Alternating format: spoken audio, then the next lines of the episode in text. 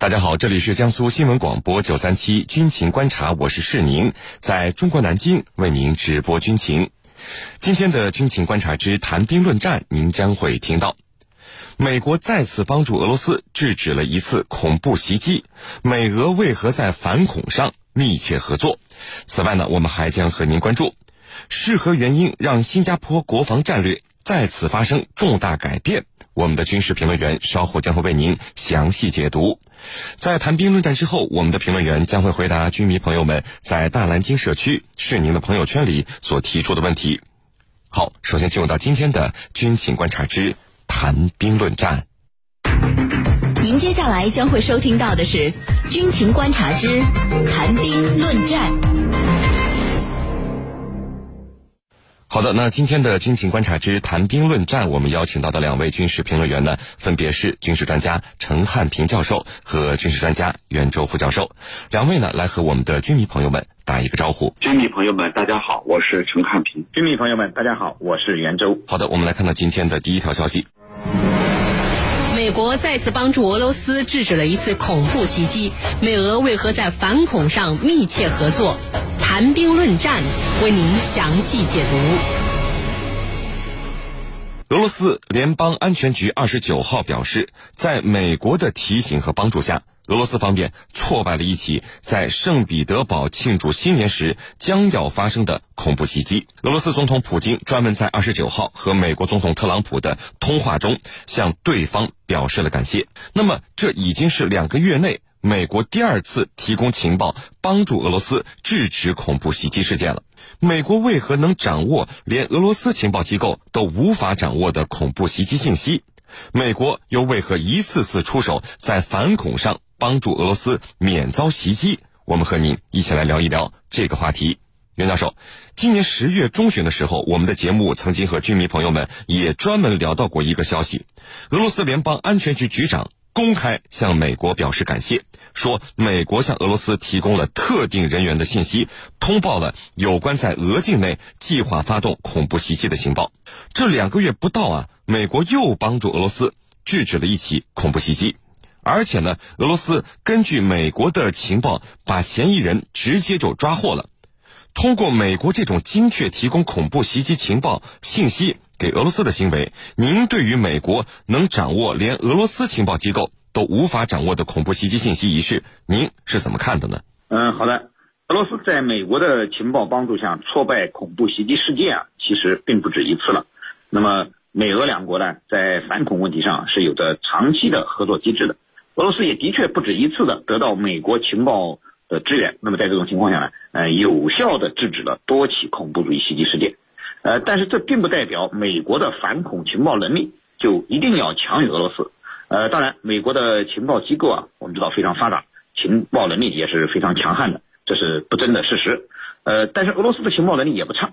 俄罗斯向美国表示感谢，呃，也就是说是感谢美国的提醒，并没有说明俄罗斯就没有确实的掌握到这个上述的情况。所以呢，呃，这就存在三种可能：一种呢是俄罗斯的确没有掌握。呃，涉恐的情报信息，那么所有的情况呢，都是由美国提供的。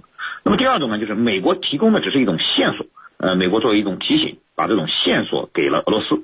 俄罗斯根据美国提供的线索呢，呃，掌握了具体的情况，而后有效的制止了呃暴恐袭击行动。那么第三种可能呢，就是俄罗斯本身也掌握着一切的情况，呃，只是单纯的感谢美国的善意提醒。呃，目前来看呢，第一种的可能性，呃，我认为基本上是不存在的。那么第二种和第三种的可能性是比较大的。恐怖主义啊，作为人类的公敌，无论是哪个国家发现相关的情报，都应该及时的通报共享。呃，否则任由恐怖主义的肆虐，最终呢必然伤人害己。那么这一点，美俄是有高度的共识的。因此啊，呃，美俄虽然相互把对方视为自己的战略对手，但是在反恐问题上，他们还是呃早就建立起了一个有效的合作机制。那么反恐情报信息的共享就是这一机制的重要内容之一。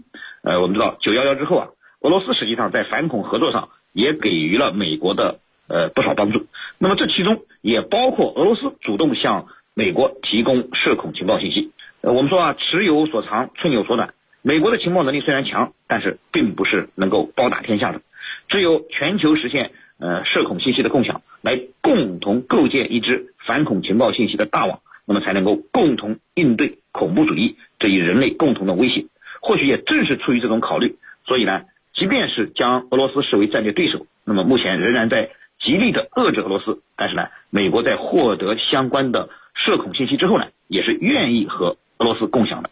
呃，市民，陈教授，两年前俄罗斯总统普京曾经首次在电话中向美国总统特朗普表示感谢，感谢美国帮助俄罗斯制止了当时差点在圣彼得堡发生的恐怖袭击事件。普京呢，甚至还感谢了时任美国中央情报局局长的蓬佩奥和全体中央情报局成员。俄罗斯总统去感谢美国中情局这种事儿啊，在过去是不可想象的。那么今年普京再次向特朗普表示感谢的同时，我们不仅想问，美国为何一次次出手在反恐上帮助俄罗斯免遭袭击？美国要的就是俄罗斯承美国一个人情，要俄罗斯总统的一句感谢吗？对此您怎么看呢？好的，那这次啊，这个是特朗普，呃，政府通报了俄罗斯，而俄罗斯呢，根据对方的通报，这个逮捕了两个俄罗斯公民。这两个俄罗斯公民啊，很有可能计划在今年的元旦新年发起恐怖袭击事件，但是这些都没有细说，没有进一步细节的披露。那么这件事情，它到底出于什么样的考量？我们注意到啊，美国方面到目前为止，到咱们这个节目开始的时候，还没有做出回应啊。你俄罗斯主动说了，美国方面并没有承认，并没有说，哎，对的，我们是提前通报了你，没有说。那这里头我觉得本身就很有意思。美国这么做是不是等着对方一个答谢？我觉得不是，远远不是。它有至少有三个目的。第一个目的，要告诉你俄罗斯，我的情报系统要比你先进的多。我能够经常发现这些未遂的恐怖袭击阴谋，包括两年前啊类似的事情，而你呢却没有发现，我能够发现，这就是告诉你俄罗斯，我的情报系统要远比你来的准确，这是第一。第二，就是美国要以这样的做法显示，在反恐这个问题上，虽然我跟你俄罗斯有竞争，我们大国之间在博弈在竞争，这是肯定的，但是在反恐上面，我是在出力的。那这就让美国呀，把自己这个道义的这个高点啊，始终牢牢的占据着，就告诉整个世界，你们别说我是假反恐啊，真竞争，我也是在反恐的啊，我能够把情报及时的交给你，而不是说事后告诉你啊。那么告诉你以后，你粉碎了恐怖分子的阴谋，这里头我是在出力的。第三个呢，也只在告诉美国的国内啊，有关通俄门啊，美国民主党。紧紧抓住所谓的通俄门不放，啊，好像我俄罗斯通跟对方有关联。其实，特朗普那以这样的一个事情事件，告诉对手，你看根本就不是通俄，而是我们在防恐领域的这种协作和合作。那么这将大大冲淡对所谓通俄门的这种调查也好，这种指责也好。所以呢，他不仅仅是需要对方来一个感谢啊，这个你得。感谢我啊，我呢怎么样怎么样？我觉得还是有这个三种因素在里头的。主持人，袁教授，我看到有不少居民朋友们对于这几起事件都是有着同样的质疑，就是这会不会是美国自编自导自演的呢？故意找几个小喽啰，通过向这个俄罗斯提供情报的方式，展示自己强大的情报收集能力和突破俄罗斯安全防卫的能力呢？以此来震慑俄罗斯，这种可能性或者说阴谋论，在您看来有可能吗？好的，呃，我个人并不赞同将美国这次啊向俄罗斯提供涉恐信息作为一种阴谋论来看待。呃，我觉得啊，嗯，恰恰相反，对于美俄在涉恐情报上的合作，我们应该给予充分的肯定，并且给他们点个赞。呃，主要的理由呢有以下三个方面。首先呢，就是美俄的涉恐情报共享啊。是有先例可循的，并非第一次。这一点呢，我们在刚才的节目中啊，已经举了不少例子。嗯，可以说啊，这是一个机制性的合作框架。那么，美俄的情报能力也是有目共睹的。那么，并不存在美国以此来威慑俄罗斯的这种目的在里面。其次呢，就是俄罗斯的情报能力也不弱啊。刚才我们也提到这一点。那么，如果美国只是想借机自导自演，呃，相信呢，俄罗斯完全有能力去发现破绽。呃，如果再去把它这个底给揭开，那么美国呢，呃，可以说呃不就是赔了夫人又折兵，呃，得不偿失了。那么这样的事情，呃，美国情报部门啊应该是不会干的。而且反恐情报的合作是美俄之间呃现在所剩不多的可以合作的领域。那么这样做的话，将这个合作领域又破坏了，其实它带来的风险是非常大的。那么第三呢，就是推进反恐合作啊，呃，实际上也有利于美国自身的安全。从近几次美国提供给俄罗斯的涉恐情报信息来看，呃，都是呃和伊斯兰极端宗教组织以及伊斯兰国有关联的。那么这些组织，它不仅是俄罗斯的敌人，同样也是美国的敌人，对美国的恐怖主义的形式有着深刻的影响。那么，所以帮助俄罗斯去消灭这些呃暴恐组织，制止恐怖主义袭击事件，实际上呃美国人也是在帮助美国自己。呃，当然。如果涉恐信息涉及的组织并不直接威胁到美国的国家安全，或者说，呃，在美国人眼里呢，它只对俄罗斯构成威胁，那么美国呢就非常有可能采取双重标准啊。一方面，他并不认为这些涉恐事件是恐怖主义袭击，呃，同时呢，啊，他有可能对俄罗斯秘而不宣，任由事件的发展。那么这次他能够主动的告诉俄罗斯，就充分说明了，那么这件事儿其实也涉及到。美国的利益，那么是美国不得不告诉俄罗斯的一件事儿。呃，声明，陈教授，现在美国都开始减少对反恐的强调了，却通过这些帮助俄罗斯反恐的事件啊，强调要和俄罗斯加强在国际反恐上的合作。这种有点矛盾的状态，您对此的解读又是什么呢？好的，那这里头的确是有点矛盾。那一方面呢，美国它的国家安全战略和国防战略。